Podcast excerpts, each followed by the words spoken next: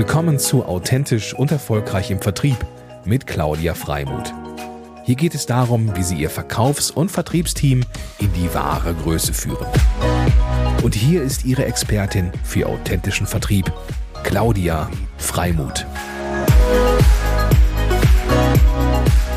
Herzlich willkommen, lieber Felix Ladstätter. Ich freue mich riesig, dass du in meinem Mutmacher-Podcast für authentischen Vertrieb bist. Danke, Claudia. Schön, dass ich da sein darf. Und nicht nur dich persönlich dabei zu haben, sondern auch mit deinem Background, nämlich äh, mit dem Unternehmen, wo du arbeiten darfst, äh, dem Fressnapf. Ähm, Finde ich auch ganz spannend, weil das gar nicht unbedingt so meine Branche bislang war, ähm, weil ich auch tatsächlich gar keine Tiere habe. Aber ähm, als ich den Thorsten Töller, sozusagen den Gründer, kennengelernt habe vor ein paar Wochen auf der ähm, MyWay, da dachte ich, Mensch, irgendwie, das ist ein spannendes Unternehmen, zumal ihr auch einen ganzheitlichen Ansatz habt. Und da kommen wir auch gleich nochmal drauf. Ähm, und das ist irgendwie auch meiner und da fühlte ich mich irgendwie gleich connected. Ähm, und insofern herzlich willkommen. Ich freue mich sehr. Vielen Dank.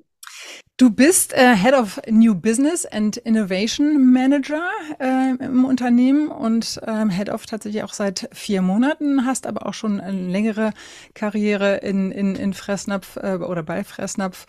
Und ähm, ja, kümmerst dich um, ich nenne es jetzt mal skalierbare Produkte rund um ähm, das Thema Fressnapf, aber bei Fressnapf, für die vielleicht äh, die Fressnapf auch gar nicht kennen, was ich natürlich nicht glaube, ähm, aber äh, ist es auch nicht nur die Assoziation, bei mir war das irgendwie gleich Hund, ähm, aber es ist ja auch ausgeweitet. Vielleicht gibst du uns erst noch mal ein ganzheitliches Picture von, von Fressnapf, weil sich natürlich in all den Jahren, ähm, die er schon existiert, ja auch unwahrscheinlich viel bewegt hat. Ähm, und da freue ich mich, wenn du den Zuhörern und Zuschauern so ein kleines erstes Intro gibst. Ja, klar, gerne mache ich. Genau, ja, Fresshaft ist ähm, die weltweite Nummer drei ähm, im äh, ja, Zoofachhandel. Wow. Ähm, wir haben äh, genau äh, 4 Milliarden Umsatz im letzten Jahr gemacht. Äh, wir sind in 14 Ländern unterwegs, haben äh, fast 2000 Stores ähm, und ja, bedienen natürlich die ganze Brick-and-Mortar-Welt und auch den Onlinehandel. Und bei uns gibt es nicht nur das, das Hundefutter, äh, wie man es so vielleicht aus dem Einzelhandel kennt, sondern ähm, es bedient einfach alles. Und ähm, also so selbst ähm, die Kanarienvögel oder äh, Zoologen finden bei uns was. Also es kommt immer so ein bisschen auf den Markt an. Es gibt äh, Sortimente in Märkten, die sind sehr, sehr klein und, und eher überschaubar. Und dann gibt es welche, die wirklich groß sind und äh, wo sehr viel Expertise vorhanden ist. Und die 14 Länder sind europaweit oder ähm, weltweit? Genau. Nee, genau, europaweit. Mhm, super. Und ähm, ich sag mal, wie darf ich mir, wenn du sagst, da gibt es Nuancen, und das wissen wir ja natürlich als Vertriebler auch, dass es immer irgendwo Unterschiede gibt, aber wie würdest du, ich sag mal, gibt es irgendwelche Gegensätze, wo du sagst, vielleicht zu Deutschland, wir haben ja irgendwie alle irgendwie eine Vorstellung, die, die das jetzt hören, von irgendwie Tierwelt, äh, und würdest du sagen, hey, das Land X, das würde man gar nicht vermuten, weil, also ist das Verhalten ganz anders oder ist die Tierhaltung vielleicht auch eine ganz andere? Ähm, ja, ich glaube schon, dass in äh, den Ländern unterschiedliche Arten und Weisen ähm, der Tierhaltung da sind. Also äh, Deutschland ist, äh, glaube ich, schon eher ein Hundeland. Ähm, in Frankreich ist die, die Katze dann, glaube ich, etwas vorherrschender. Ähm, aber auch der Stellenwert zum Beispiel des Hundes ist in Ländern sehr, sehr unterschiedlich. Ne? Das range ja bei uns schon von, ähm, also es ist einfach ein, ein, Hund, der soll auch Hund bleiben, bis zu, es ist ein, eigentlich ein Partnersatz oder ein vollwertiges Familienmitglied. Mhm. Und ich glaube, da ist es in Deutschland schon sehr, sehr weit. Das ist in anderen Ländern vielleicht nicht der Fall. Ähm, das sieht man auch natürlich stark in der Ernährungsweise. Ne? Der Hund kommt ja eigentlich mal daher, dass er auch früher sagen wir mal, die, die Reste vom äh, Haushalt bekommen hat. Ja, und heute geht es natürlich in eine ganz andere Richtung, wo darüber nachgedacht äh, wird, den Hund vielleicht auch mal vegetarisch zu ernähren oder gewisse Futterkonzepte auszuprobieren. Ja, also das ist schon etwas, wo die Menschen sehr, sehr viel Wert drauf legen. Ja, und das ist wahrscheinlich in den letzten Jahren deutlich stärker geworden, nehme ich an. Also ja, es, würdest du sagen, ist es parallel zu dem Bewusstsein beim Mensch gewachsen? Oder und ist es gleich im gleichen Verhältnis, ne? Weil man hat ja jetzt auch in seinem Umfeld äh, immer mehr Vegetarier oder Veganer, ähm, die sich äh, sehr bewusst ernähren. Und würdest du das sagen, ist es pari pari auch in der Tierwelt? Ähm, genau, also das sind schon sehr, sehr ähnliche Konzepte, die dort kommen. Meistens ist das so, dass das irgendwie mit fünf Jahren Verzögerung kommt. Also jetzt gerade sind sehr, sehr viele ähm, ja, vegetarische Konzepte dabei für den Hund. Bei der Katze ist das ja nochmal was anderes. Ne? Das ist äh, nicht so einfach möglich. Ähm, genau, und es gibt jetzt auch diese ganzen Konzepte, wie man ähm, Futter darreicht. Zum Beispiel sieht man ganz viel in den USA ähm, gekocht, aber dann schockgefrostet. Ne? Das ist etwas, was mhm. vor einigen ähm, Jahren hier aufkam äh, und jetzt auch mittlerweile dann für die Tierwelt immer populärer wird. Und dann mhm. gibt es natürlich den ganzen Bereich rund um Supplements ähm, und alles, was dazugehört. Ja, ja, super. Und vom Thorsten habe ich dann auf der Bühne auch wahrgenommen, also er hatte so ein schönes Bild, was irgendwo äh, klar machte, dass Fressnapf sozusagen vom Versorger zum Umsorger sich entwickelt hat. Und das fand ich irgendwie, hat mich total angesprochen, weil darum geht's ja, ne? Also du bist ja schon Experte für und äh, wenn du dich dann, ähm, ich sag mal, finde ich das eben sehr fürsorglich gedacht, ähm, um den Kunden bemühst, ihm darüber hinaus alles zu dem Thema ermöglicht, zu ermöglichen oder Dienstleistungen anzubieten ähm, ist das, finde ich, aus Kundensicht sowohl, sowohl ganz, ganz smart, als aber auch aus eurer Sicht. Ähm, äh, und, und wie würdest du das sozusagen nochmal beschreiben in deinen Worten, weil du natürlich jetzt weiter ja. mehr Details hast? Genau, genau. Ja, das, was du dort gesehen hast, ist auch ein, äh, das, das wird das Wimmelbild genannt. Das ist unser Ökosystembild. Äh, das findet man auch überall im Netz, äh, kann man mal googeln. Genau, das zeigt im Prinzip eine Vision, die vor ungefähr drei Jahren entstanden ist. Also ganz wichtig ist, der, der Kunde, der Endkunde mit seinem Tier ist immer in der Mitte und rundherum bauen wir ein Ökosystem von diversen Dingen auf. Das ist zum einen, dass wir sagen, die Stores müssen sich verändern, die müssen wesentlich besser werden, neue Store-Konzepte müssen entstehen. Ähm, dann ähm, weiß ich noch jetzt aus Erinnerung, äh, das Lager drauf war mit dem Online-Shop und der App. Da entstehen gerade viele Dinge, ähm, genau, und dann ist dann ganz unten rechts ist äh, der Bereich von diesen ganzen Services. Und das ist das, wo ähm, sich das große FNX-Team von uns drum kümmert. Ähm, also es geht darum, eine Servicewelt zu erschaffen, sodass der Kunde, wenn er einmal in die Fressnapfwelt reinkommt, ähm, 360 Grad eigentlich alles das findet, was er benötigt. Also mhm. ein paar Beispiele ähm, um vielleicht mal drauf zu kommen, sind zum Beispiel, ähm, also man, man startet ganz vorne, ähm, wo, wenn ich jetzt Interesse an einem Hund habe, wo kann ich denn überhaupt einen Züchter finden? Ne? Da gibt es, äh, oder, oder sagen wir mal so, welche Rasse ist das denn eigentlich, die, die zu mir passt? Es gibt bei uns ähm, im Netz eine, ähm, einen Wunschhundberater. Äh, da kann ich so ein paar Sachen von mir eingeben und dann bekomme ich einen Tipp. Ach, krass. Äh, du, wenn ich zum Beispiel sage, ja, ich will hier eine große deutsche Dogger haben, ich wohne aber in einer kleinen Wohnung in der Stadt, dann kommt natürlich raus, so, das ist vielleicht nicht das Richtige. Also es geht ganz stark in diese, auf diese Rassen ein und das erklärt mir auch, welche Rasse dann eventuell zu mir passen könnte. Genau, dann machen wir natürlich auch den Link zu den Tierheimen, äh, die im Moment, ähm, ja, ich glaube nach der Corona-Welle schon, schon einige Tiere da haben äh, oder eventuell auch zu ein paar Züchtern. Genau, und so fängt das Ganze an und dann geht es weiter. Das Tier, äh, erstmal muss man sich natürlich überlegen, was, was frisst das Tier? Da ist Fressnapf natürlich Experte drin, aber es geht viel mehr über das hinaus. Also was ist, wenn das Tier mal krank ist? Da haben wir den Dr. Fressnapf zum Beispiel. Das ist ein Telemedizin-Service. Ähm, da kann man ähm, sich einfach ähm, online einen Termin buchen und hat dann einen Videocall in wenigen Minuten mit einem richtigen Tierarzt. Ähm, dann haben wir natürlich auch die entsprechende Versicherung, also eine Krankenversicherung, aber auch ähm, eine Haftpflichtversicherung dazu. Ähm, jeder dritte Hund geht einmal im Leben äh, stiften, der rennt weg.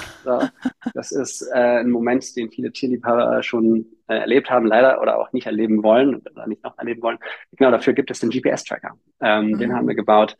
Ja, und das, es geht immer so weiter. Also wir haben diverse Services, ähm, die einem im Prinzip über diesen ganzen Lebenszyklus hin beschäftigen und natürlich bis zu dem ähm, leicht traurigen Thema, aber trotzdem schon zum Schluss, ja, die Beerdigung des Tieres, auch das gehört zu 100 Prozent zu jedem Tier dazu, damit muss man sich beschäftigen. Äh, und auch dort ähm, ja, bauen wir im Prinzip mit unserem Partner Rosengarten einen Service, der dem Ganzen gerecht wird, sodass man dort nicht überrascht wird. Und der GPS-Tracker zum Beispiel, wenn du sagst, ihr baut das selber, das heißt, ihr habt eine IT-Abteilung, ähm, die das dann auch, ähm, ich sag mal, programmiert äh, und sich überlegt oder wie, oder arbeitet ihr da auch mit Kooperationspartnern zusammen? Genau, sowohl als auch. Also viele mhm. von diesen Dingen, die ich genannt habe, die haben wir komplett selber gebaut.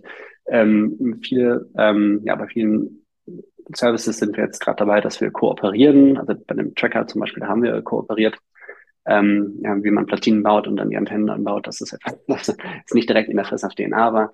Ja, äh, aber genau durch diese äh, Kooperationspartner schaffen wir es dann, ähm, dass wir unser Tierwissen und das Kundenwissen mit einbauen und dann im Prinzip ein, ein ganzheitliches Produkt anbieten. Ja, super. Und ähm, das Innovationsteam, das äh, umfasst jetzt fünf Leute, habe ich verstanden, circa?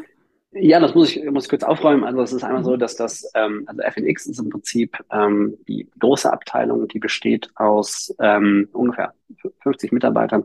Und das Team New Business and Innovation ist ähm, mein Team und dort sind wir derzeit fünf. Und die Aufgabe ist es, äh, du hattest für Skalierung gesagt, ähm, eigentlich alles bis zur Skalierung zu machen. Das heißt, mhm. wir sind äh, stark im Scouting, wir schauen uns an, was gibt es für Trends, ähm, was gibt es für ähm, neue Startup, also Startups auf dem Markt, was macht die Konkurrenz, ja, was gibt es für neue Technologien und das schauen wir uns alles an, schreiben das in eine große Liste rein und überlegen regelmäßig, ist es sinnvoll, sich das einmal aus einer Unternehmenssicht anzuschauen. Und ähm, wenn wir dann sehen, dass da Potenzial drin ist, dann wird das Ganze im Prinzip in diese äh, ja, New Business Phase ähm, rübergezogen, sodass wir uns überlegen, wie könnte denn so ein Venture aussehen. Und mit dem kleinen Team arbeiten wir dann sehr hands-on dran, das mal auszuprobieren und zu schauen, ähm, was braucht es denn eigentlich für das Produkt? Was wollen die Kunden eigentlich? Welche Probleme lösen wir oder welchen Markt eröffnen wir uns damit? Äh, genau, und was braucht es eigentlich, um die ersten 100 oder die ersten 1000 Kunden zu bekommen? Ähm, genau, und das ist teilweise Innovation, weil es wirklich was Neues ist, teilweise aber auch einfach New Business für Fressnapf.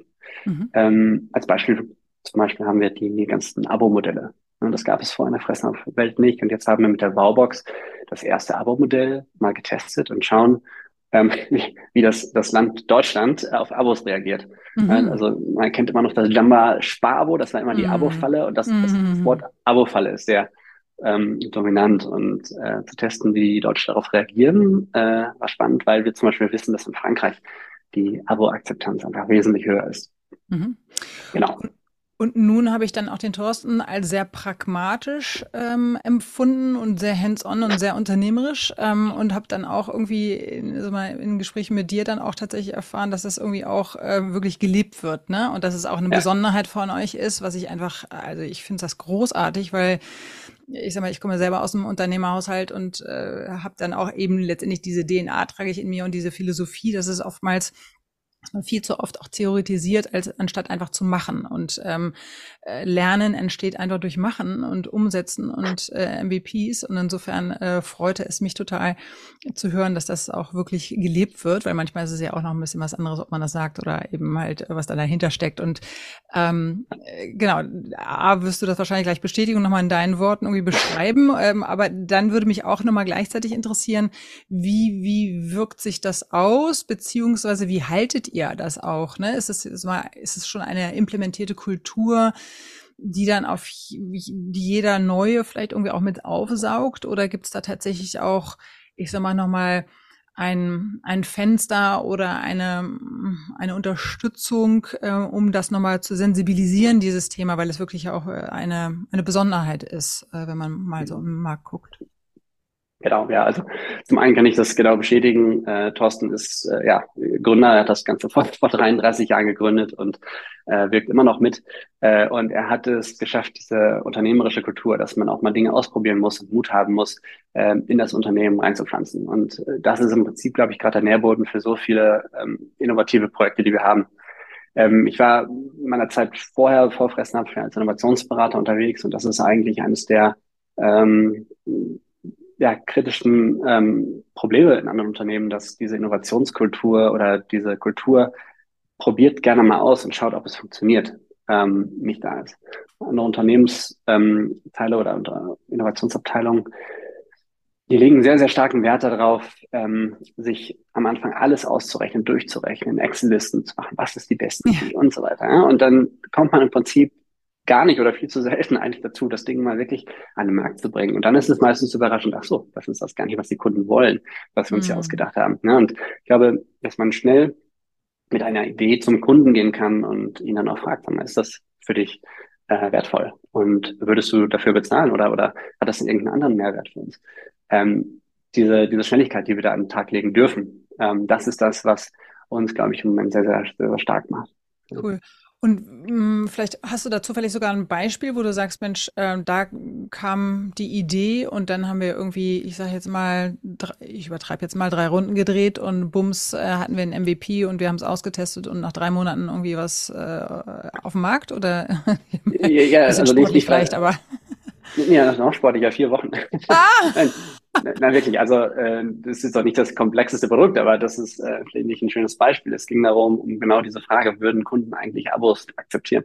Und da haben wir die Wowbox ins Leben gerufen. Und es fing sehr, sehr klein an. Es waren wirklich nur 100 Boxen, die wir ähm, selber zusammen mit der Logistik, also wir wirklich selber ähm, in Logistik gepackt haben. Ähm, und dann also das ist im Prinzip eine Box, das ist eine Überraschungsbox für, für Hundebesitzer, die gibt es jetzt auch für andere Tiere, Katzen und Nager. Und dann äh, suchen wir ähm, mit unseren Partnern zusammen gewisse Produkte aus und verpacken sie. Das heißt, wenn man die Box aufmacht, ist das eine schöne Experience. Die Produkte liegen richtig drin und nicht einfach nur so wie sonst im Online-Shop. Ja. Ähm, dann ist da äh, unten Füllmaterial drin, da ist ein Seidenpapier drüber mit einem Sticker, eine Grußkarte und so. Mhm. Das ist eine, eine große Experience. Und äh, das Werteversprechen ist, dass wir dort wir haben ja ausgewählte Produkte zum Testen natürlich äh, reintun und das hat einen guten Preis. So, und ähm, das Produkt haben wir dann im Prinzip in einer Auflage von nur 100 Stück ähm, einfach mal auf dem, auf den Markt gebracht. Von Go bis ähm, Marktlaunch, das waren wirklich nur vier Wochen. Es waren noch 100 Produkte und ähm, dann hat es gerade mal zweieinhalb Stunden gedauert, bis wir das verkauft haben. Krass. Das heißt, der erste Indikator war, ähm, das ist auf jeden Fall positiv und dann ging es direkt in die nächste Phase, wo wir gesagt haben, ähm, gut, wie lange dauert es jetzt, bis wir 1000 Abos verkauft haben? Ja. Und äh, aus diesen 1000 Abos sind mittlerweile über 20.000 äh, glückliche Kunden geworden und wir wachsen wirklich jeden Monat. Und ähm, das Projekt zum Beispiel liegt natürlich nicht mehr bei NBI, sondern liegt jetzt im Skalierungsteam. Und das Team macht einen großartigen Job und äh, ja, bringt ständig neue Boxen raus und jetzt auch bald mhm. Adventskalender. Ja, mega. Also das macht ja auch richtig glücklich, ne? Also sowohl, ich sag mal, für einen selber, der irgendwie diese Idee dann irgendwie hatte, sie umsetzt und ähm, dann letztendlich auch noch irgendwie fortführend nachhaltig irgendwie läuft. Äh, großartig. Genau, man braucht so ein bisschen Pragmatismus. Man braucht natürlich auch das Backup von der ähm, gesamten Firma. Ja? Also mhm. unter der Brand so schnell an den Markt zu gehen, mhm. ähm, und, aber dann auch natürlich das Zusammenspiel mit der Co Company zu haben. Ja? Also ich überlege gerade mal, also zumindest also Legal zum Beispiel, ne, Legal on Board zu haben, hey, wir wollen wirklich ein neues Konzept mit Abos uns überlegen. Dann auch Treasury, also die ganzen Zahlungsweisen mit an Bord zu haben, dann die Logistik mit an Bord zu haben, ja, die, die Leute, die die Produkte aussuchen, die Produktexperten. Ja, da können, gehören unheimlich viele Leute dazu und Innovationsmanagement in einem Unternehmen ist nicht nur immer sich das Neueste ausdenken und dann irgendwie fancy Innovation machen, sondern das auch innerhalb dieses großen Corporates ähm, zu manövrieren mhm. und auch zu gucken, dass man diese Schnelligkeit, aber auch manchmal Instabilität, die man ganz am Anfang hat, äh, nicht dann negativ nutzt, um die, die große Firma zu verwirren. Ne? Mhm. Also die große Firma muss effizient und stabil sein. Ja, da kommen wir manchmal mit so kleinen Sidekicks rein. da muss man natürlich immer schauen, dass das irgendwie angemessen äh, im Zusammenspiel läuft. Ja, aber ich bin super froh, dass das ähm, in einem sehr großen Zahl, in einer großen Zahl der Fälle wirklich gut klappt. Ja, sehr cool. Und ich sag mal so, jetzt kann sich ein Zuhörer, Zuschauer fragen, warum lade ich einen Innovationsmanager in den Podcast? Das ist doch eigentlich ein Vertriebs, äh, äh Mutmacher Vertriebs-Podcast. Äh, ähm, aber wir, wir haben ja, darüber, auch nochmal, darüber natürlich auch vorab gesprochen und ähm, ich sag mal, ich finde es halt ganz besonders, oder wir im Grunde fanden es besonders, weil du ja im Grunde Du musst ja neu kreieren, neu denken. Das finde ich schon mal spannend, weil das wir auch im Vertrieb äh, täglich äh, machen dürfen. Ähm, und gleichzeitig darfst du ja auch intern überzeugen, weil du, du, ich sag mal, du hast eine Idee, ja, beziehungsweise ihr im Team, ihr besprecht das und dann ist es so, äh, dass man abwägen darf, so macht es Sinn, macht es nicht Sinn? Ist es nur, ich sage jetzt mal, ein Benefit für den Kunden oder haben wir letztendlich auch selber was davon? Also ich sage mal so, das muss ja irgendwie unternehmerisch unter die Lupe genommen werden. Und dann ist es so, dass du natürlich das intern vorstellen darfst. Ähm, und klar, äh, wie du gerade beschreibst, ist natürlich cool, wenn irgendwie du eine offene, auf eine offene Kultur triffst. Aber nichtsdestotrotz, wie du gerade sagst, es ist halt, äh, da gibt es ein bestehendes Konzept oder ein bestehendes Geschäftsmodell. Und du bist ja immer letztendlich derjenige, der mit in Anführungsstrichen neue Arbeit kommt. Äh, wo wir Menschen dann auch, äh, ja, vielleicht auch gerne mal sagen, ja, aber im ersten Schritt äh, und muss, müssen dann überzeugt werden, dass es sich dann halt lohnt. Ähm, und das fände ich nochmal ganz spannend zu betrachten. Natürlich auch vielleicht im Sinne von eines äh, Vertriebshacks oder so, den, den du vielleicht damit verknüpfen willst, oder vielleicht ist es nochmal separat. ja, ja. Ähm, teile doch da gerne nochmal deine Erfahrung. Genau, genau. Also ich glaube, ähm, ein super kritischer Erfolgsfaktor ist immer, dass die Gesamtunternehmung irgendeine Strategie hat und die Innovationsstrategie zahlt darauf ein.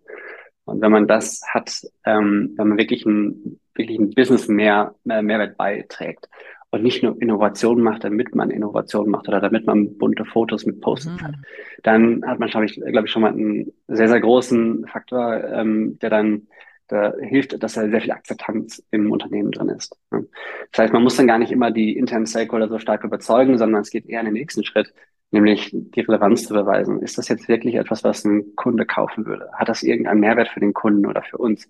Und ähm, das ist viel, das ist die viel interessantere Frage. Schafft man es wirklich, an den Markt zu gehen? Und um jetzt auch dann Richtung Vertrieb zu gehen. Wir haben bei uns ja im Prinzip auch einen Vertrieb, der aber immer entweder ein komplett neues Produkt, was man noch nicht kennt, in einen Markt reingibt oder andersrum, welches ähm, ein, ein Produkt, was man kennt, aber in einen neuen Markt reingibt, so dass man den Markt mhm. noch nicht kennt. Ne? Da ist immer zweimal eine gewisse Unsicherheit da. Oder man hat im krassesten Fall beides, ne? neues Produkt mit einem neuen Markt. Und ähm, da ist natürlich ähm, ja ein anderes Vorgehen da. Man kann zum Beispiel dann selten irgendwie einen Business Case ausrechnen. Alles klar, der Markt ist genauso groß oder das Produkt wird genauso verkauft. Ja, mit dieser Unsicherheit müssen wir einfach iterativ vorgehen und dann einfach schauen, wie man das Ganze macht. Und wir lernen halt natürlich nur, indem man es wirklich am Markt macht und nicht indem man eine, eine Studie im Auftrag gibt. Genau. Und das ist das, was wir dann eigentlich im Vertriebsbereich äh, machen. Und du hattest jetzt nach einem, nach einem Hack gefragt. Ähm, ich, ich habe zwei mitgebracht. Äh, das ist mir letztens aufgefallen. Das eine ist, ähm, also wir verkaufen ja Services. Das ist jetzt, also ein groß, äh, der GPS-Tracker zum Beispiel ist eine Ausnahme, das ist äh, ein Produkt. Ähm, aber im Prinzip, wenn wir einen Service verkaufen, haben wir ganz am Anfang immer diesen Service beschrieben. Wenn man jetzt irgendwie Unternehmensberater ist, zum Beispiel sagt, ja, das ist meine Leistung oder eine andere Person beschreibt die Leistung, aber eigentlich ist es das, was, das, was Kunden viel, viel mehr greifen können, ist das Outcome, also ein Paket. Ähm, wenn wir jetzt zum Beispiel davon sprechen, Dr. Fressnapf, ähm, man kann bei uns ähm, ein Thema mit einem Arzt besprechen. Dann sind Leute so, ja, weiß ich nicht. Wenn man aber sagt, das ist der nach dem Urlaubs äh, Nachsorgecheck für dich. Ja, dann ist das das Paket, da bekommst du das, das und das und das kostet das. Dann können sich die Leute viel mehr darunter vorstellen. Und ich glaube, dass man Services sehr, sehr gut verkauft, indem man sagt, das ist das Paket und das wird das Outcome für dich sein und das ist genau den Preis.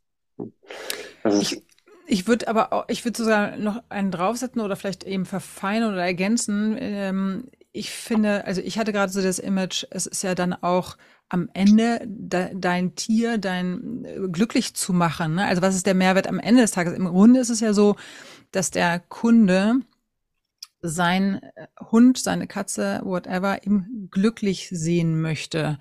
Und wenn ich ob das jetzt nur reines Futter ist, aber das ist ja auch da super unterschiedlich und auch vom, von der Qualität her, ob das äh, die ganzen Dinge drumherum sind, mache ich ja eigentlich alles, um das Tier glücklich zu machen. Ähm, und und genau. wenn man das, ich sag mal noch mit anderen Worten, irgendwie am Ende des Tages irgendwie beschreiben kann, was wirklich, wie du sagst, der Outcome ist, ähm, oder aber was ja Nutzen ist, äh, Schrägstrich Mehrwert und ist Richtung Emotion, weil auch Tiere haben ja Emotionen irgendwie noch verpackt, glaube ich, ist das halt auch spannend, ähm, nochmal zu betrachten.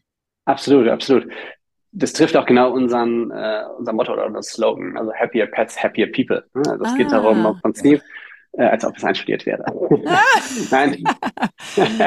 Nein, es geht im Prinzip genau darum, dass wir äh, das, das Tier glücklicher machen und damit natürlich auch den Menschen. Ne? Und mhm. ähm, der, der Mensch kann das auch, glaube ich, dann eher greifen, dieses Serviceangebot, wenn man weiß, was dabei rumkommt oder wenn es wirklich einen direkten Zweck erfüllt. Ne? Ja, ja. Ähm, genau, richtig.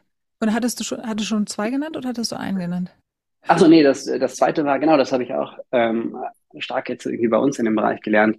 Ähm, man verkauft Dinge ganz gut, nicht indem man das Produkt verkauft, sondern indem man ähm, dem Kunden eine gewisse Rolle gibt. Also die Tierhalter-Community, das sind Leute, die, die sind immer sehr, sehr darauf bedacht, ähm, dass es dem Tier gut geht, dass es aber auch der Community gut geht und allen Tieren insgesamt. Ne? Und wenn man jetzt zum Beispiel irgendetwas anbietet, wo dieser ähm, der Tierliebhaber in, in, in eine bestimmte Rolle reingehen kann, ähm, dann, dann kommt es besser an. Ich mache mal ein Beispiel einfach. Äh, zum Beispiel hatten wir mal überlegt, ähm, eine Plattform zu bauen, auf der Züchter ähm, ihre ähm, Hunde sozusagen anbieten können. Also jetzt nicht mit der Transaktion, sondern nur, dass es darum geht, den passenden ähm, Hundehalter zu finden. Das ist eine, eine wichtige Aufgabe. Man muss sich das mal überlegen, nach der Corona-Zeit war es so, dass ein Labrador-Züchter um die 2000 Anfragen äh, pro Jahr bekommen hat. Krass. Und das läuft so ab, dass man dort anruft und dann ist da jemand mit einem Zettel und einem Stift und schreibt sich auf, ne, was sind so die groben Parameter und dann wird halt überlegt, ähm, ob das passen könnte oder nicht. Und wenn ja, geht es in weitere Bewerbungsgespräche auch rein. Und äh, wir dachten, okay, das ist ja mega ineffizient. Ähm, das ist ja blöd. Warum machen wir das nicht so, dass es dort eine Plattform gibt? Man kann sich dort auch bewerben und man kann dann relativ schnell über Filterfunktionen eigentlich, also der Züchter kann über Filterfunktionen sagen, ja, das sind schon mal die zehn besten Kandidaten und die würde ich mir ganz gerne einladen. Und da haben wir gemerkt, nee, das wollen die gar nicht. Ähm, es geht darum, das haben wir uns Züchter wirklich selber gesagt, äh, dass die sich Mühe machen ähm, für, diesen ganzen Prozess. Sie sind es dem, dem Tier schuldig. Und sie sind dann in einer gewissen Rolle, wo sie auch wirklich ähm, sehr viel Zeit und Mühe da reinstecken wollen, äh, um diese Auswahl zu treffen.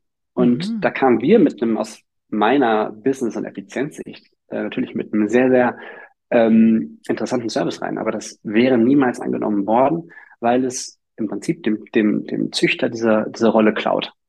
Witzig. Ja? Hm. Und da haben wir gemerkt, okay, man muss immer noch diese, dem, dem Kunden eigentlich eine gewisse Rolle geben und der muss sich weiterhin dran wohlfühlen. Und wir supporten den Kunden mit, ähm, mit diesem Service. Und dann, dann klappt es meistens. Total schönes Beispiel, äh, großartig, weil, ähm, äh, weil das sozusagen ich sag mal, das macht auch nochmal den Menschen ja irgendwie aus, ne? So ein Züchter, der dann, also ich habe gerade so diesen, dieses Image gehabt, der, dem gibst du ja dann, also A, nimmst du ihm natürlich die Rolle oder andersrum gesagt, ist es auch, er, er, er gibt sich Raum oder er gibt dem ganzen Zeit natürlich auch, es zu verarbeiten, zu, zu ähm, reinzufühlen. Und das ist, also hat ja viel mit Emotionen zu tun finde den Und nicht mit Effizienz. Ja. Genau, ja, genau. Das ist genau das, ja. Aber es gibt bestimmt natürlich auch Varianten, wo du das wunderbar kombinieren kannst, ne? Aber cool zu hören, dass das jetzt auch mal eine Variante war, die, die dann halt irgendwie nicht passend ist. Weil das ist einfach auch ein schönes Beispiel dafür, wo man sagt, hey, es ist nicht alles digitalisierbar und es ist mal wieder gut zu gucken, so wo ist wirklich der Bedarf, ne? Und was braucht der Kunde und äh, wo, wo passt es? Genau, absolut. Ja. ja. Und mh, mm, wenn du eine, also so zum Thema Innovation nochmal äh, mal kurz gewechselt zu dem, zu dem, zu dem Prozess an sich. Also du hast schon vorhin angedeutet, recherchieren machst du, du gehst wahrscheinlich auch irgendwie auf Events, du äh, guckst dir den, den, den, den Marktbegleiter an etc. Aber hast du da, das finde ich nochmal spannend zu beleuchten, wie man auch äh, im Sinne von neu denken, weil das ist ja egal in welcher Branche und auch im Vertrieb muss dieses Neudenken haben, oder was heißt musst du haben, sondern es ist sinnvoll, das auch noch mehr Bewusstsein da reinzubekommen, wie mache ich das eigentlich? Ne? Weil wir haben so diesen klassischen, das klassische Bild vor Augen, okay, wenn ich unter der Dusche stehe, fällt mir ein X. Stimmt tatsächlich, äh, ja. ne, genau, und, und das gibt's, also, also jeder hat wahrscheinlich auch nochmal so seine Variante, aber ähm, hast du da noch Tipps oder Empfehlungen, wie du da rangehst, grundsätzlich persönlich für dich und oder aber auch, ähm, was so deine Struktur, Input zu bekommen ist. Ähm, da kann ich mir vorstellen, dass da nochmal, ähm, das macht ja auch nicht jeder und dass man das noch ganz spannend finden würde für, für, für ja, klar. Ja. ja, genau. Also wenn wir jetzt ein Ökosystem aufbauen und als wir angefangen haben, haben wir uns natürlich auch erstmal auf die Dinge konzentriert, die sehr naheliegend waren. Also ein GPS-Tracker ist natürlich ist ein klares Problem, dass Hunde weglaufen oder auch, dass es irgendwie um die Tiergesundheit geht mit Dr. Fressnapf, dass wir eine Versicherung aufbauen. Das sind Dinge, ähm, die kennt man aus anderen äh, Branchen. Und da gucken wir ganz oft ähm, in sehr ähnliche Branchen. Also zum Beispiel die ganze Babybranche ist etwas. Äh, ein Baby ist ein Teil der Familie. Ja, das kann ich, das kann ich, kann ich, also genau, das kann ich sprechen. Mhm. Ähm, aber das ist mit dem Hund sehr, sehr ähnlich. Ne? Das, der Hund ist Teil der Familie ganz oft und kann auch nicht sprechen und, und fragt sich konstant, äh, wie geht es dem eigentlich? Ja, und deswegen waren da ganz am Anfang per nah, ein paar sehr naheliegende Sachen dabei. Äh, wir gucken uns natürlich ebenfalls an, was gerade so neu in die ganzen Märkte reingeht. Deswegen machen wir ein Startup-Scouting. Ähm, wir arbeiten sehr viel mit VCs zusammen und so schauen, okay, wo gehen die Trends gerade hin, ah. wo gehen die Investments hin? Mhm. Ähm, und teilweise auch, was sind das für Geschäftsideen und können wir die vielleicht für die Tierwelt adaptieren? Das heißt, da haben wir ein großes Netzwerk. Wir sind natürlich viel auf diesen ganzen Kongressen und, und Messen, die es gibt, ähm, und schauen uns an, ja, welche Trends da sind. Diese Über äh, Überraschungsboxen, die Wowbox, das war jetzt auch nichts Neues. Die Glossybox gab es schon Jahre vorher und wir haben dann erst ähm, das Ganze wirklich in diese Tierwelt übersetzt. Genau. Und dann gibt es natürlich auch noch mal ein paar Tools, das äh, habe ich in einem Job vorher etwas öfter genutzt. Ähm, es gibt so Workshops, die heißen Kill Your Darling oder Kill Your Company. Da geht es mhm. darum, einfach mal wirklich äh, disruptiv die Leute aus in eine ganz andere Denkweise zu holen. Ja, also was passiert, wenn man jetzt zum Beispiel einmal einen Erfolgsfaktor äh, oder eine Grundlage des Unternehmens einmal mal komplett wegnimmt? Ja, was passiert, wenn eine Regulatorik sagt, ähm, es dürfen keine neuen Hunde mehr ähm, angeschafft werden? Ah, geil, das ist Und, gut, ja. ist nicht vorstellbar, aber, aber was wäre denn, wenn? Mhm. Vor der Corona-Zeit hat auch keiner gedacht, dass es Ausgangssperren gibt und dass Läden zugemacht werden würden. Ne? Und sich diese Szenarien dann mal wirklich äh, vorzustellen, dann mal zu überlegen, okay, was machen wir denn, wenn, wenn, wenn es keine Hunde gibt? Oder andersrum, was machen wir denn, wenn, wie in China, gerade derzeit Roboterhunde gefragt sind?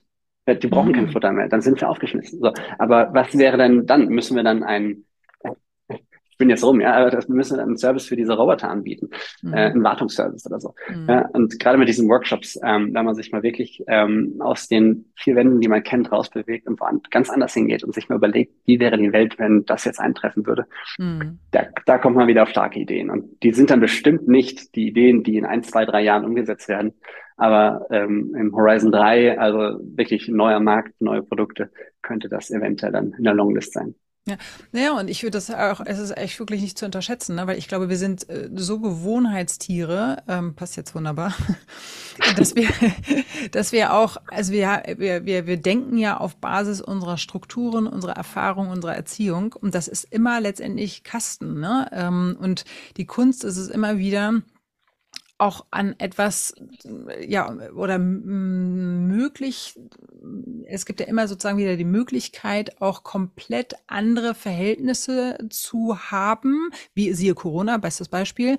Also, und wenn ich die, wenn ich weiß, dass es da etwas außerhalb meines Lebensbereiches gibt, was ich gar nicht greifen kann und was ich gar nicht ich sag mal, erfassen kann, äh, wenn der allein schon der Glaube daran ähm, bringt einem natürlich die Offenheit, einfach auch nochmal komplett anders irgendwie zu denken. Und ich glaube, so äh, schräg ist das nämlich gar nicht mehr, weil irgendwie gefühlt ist heutzutage alles irgendwie möglich. Ähm, deswegen ist das eine super ähm, super, super Übung auch äh, in solcher. Genau, und, und ich glaube, das ist gesund für, für jedes Unternehmen und ist auch gesund für jedes Land. Ich glaube, in Deutschland haben wir eine gewisse Sicherheit, ähm, die uns dann auch manchmal gar nicht mehr so weit denken lässt. In anderen Ländern, in denen die zum Beispiel politische Stabilität, äh, die Stabilität nicht so hoch ist oder die ähm, andere ähm, sagen wir mal, Probleme haben, ja, da ist, da sind die Leute nicht mehr ähm, so sicherheitsgewohnt und überlegen sich viel schneller neue Dinge, die ähm, setzen dann doch ein bisschen mehr auf Risiko, auf ein positives Risiko mhm. ähm, und äh, sind nicht in diesem kleinen drin, ich maximiere hinten noch die letzten paar Prozent raus, sondern überlegen sich, hey, was, was, was, was kann man denn Neues machen? Was ist denn, mhm.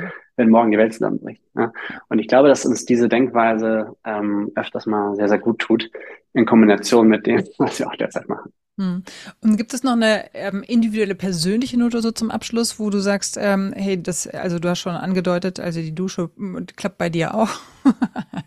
so als, als äh, Inspirationsort. Äh, hast du da noch irgendwie eine persönliche Note, die du, die, die dazu kommt, wo du sagst, hey, das ist eigentlich immer so ein Ort, da kann ich vielleicht nicht jeden Tag reingehen, aber da in der Situation fällt mir das auch immer irgendwie leicht oder es kommt irgendwie immer wieder was? Ja, ja, genau. Ja, ich, ich glaube, dass Bewegung sehr gut tut. Ähm, mhm. Es ist wirklich so, wenn ich laufe und wenn ich stehe, denke ich anders, als wenn ich sitze. Und mhm. ähm, wenn wir jetzt zum Beispiel ähm, mal einen Innovationsworkshop machen will, also das ist das A und O, nicht in das Gebäude zu gehen, in das man jeden Tag geht, sondern mal mhm. wirklich woanders hin, dass man sich bewegt, dass man steht gibt ja vom Hasso-Plattner-Institut diese Design Thinking-Tische. Ja, und die sind ja zum einen mobil, zum anderen steht man da dran.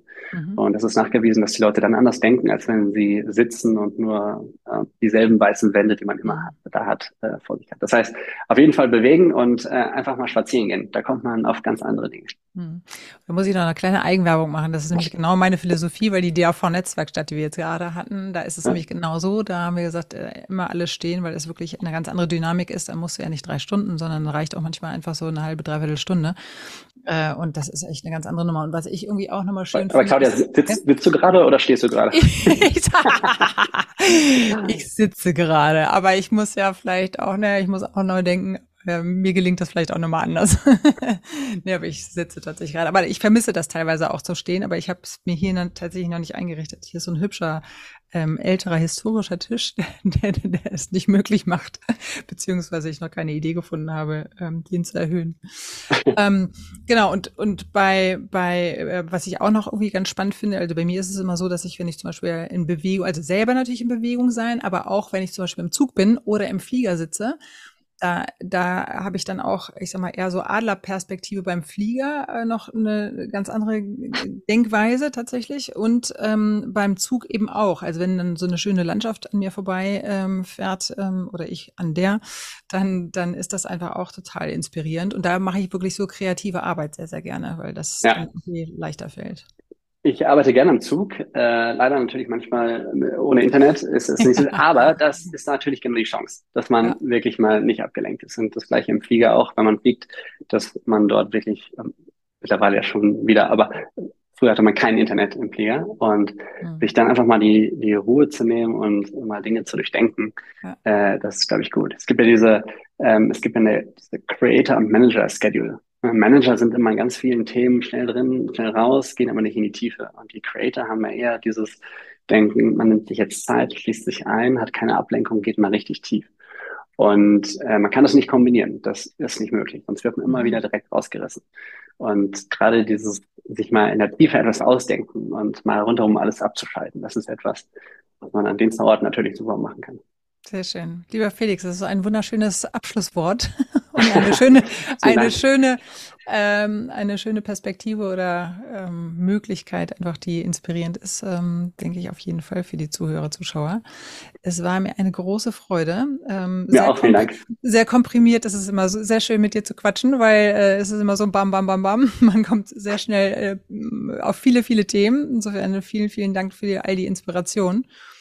Und ähm, dann wünsche ich euch weiterhin viel Erfolg und ähm, bin ganz gespannt, was so das nächste nette Projekt ist, was rauskommt. Ähm, auf jeden Fall bin ich emotionalisiert und selbst wenn ich keine Tiere habe, ähm, bin ich dabei, sozusagen mit euch im Austausch zu sein und mich informieren zu lassen. Herzlich gerne.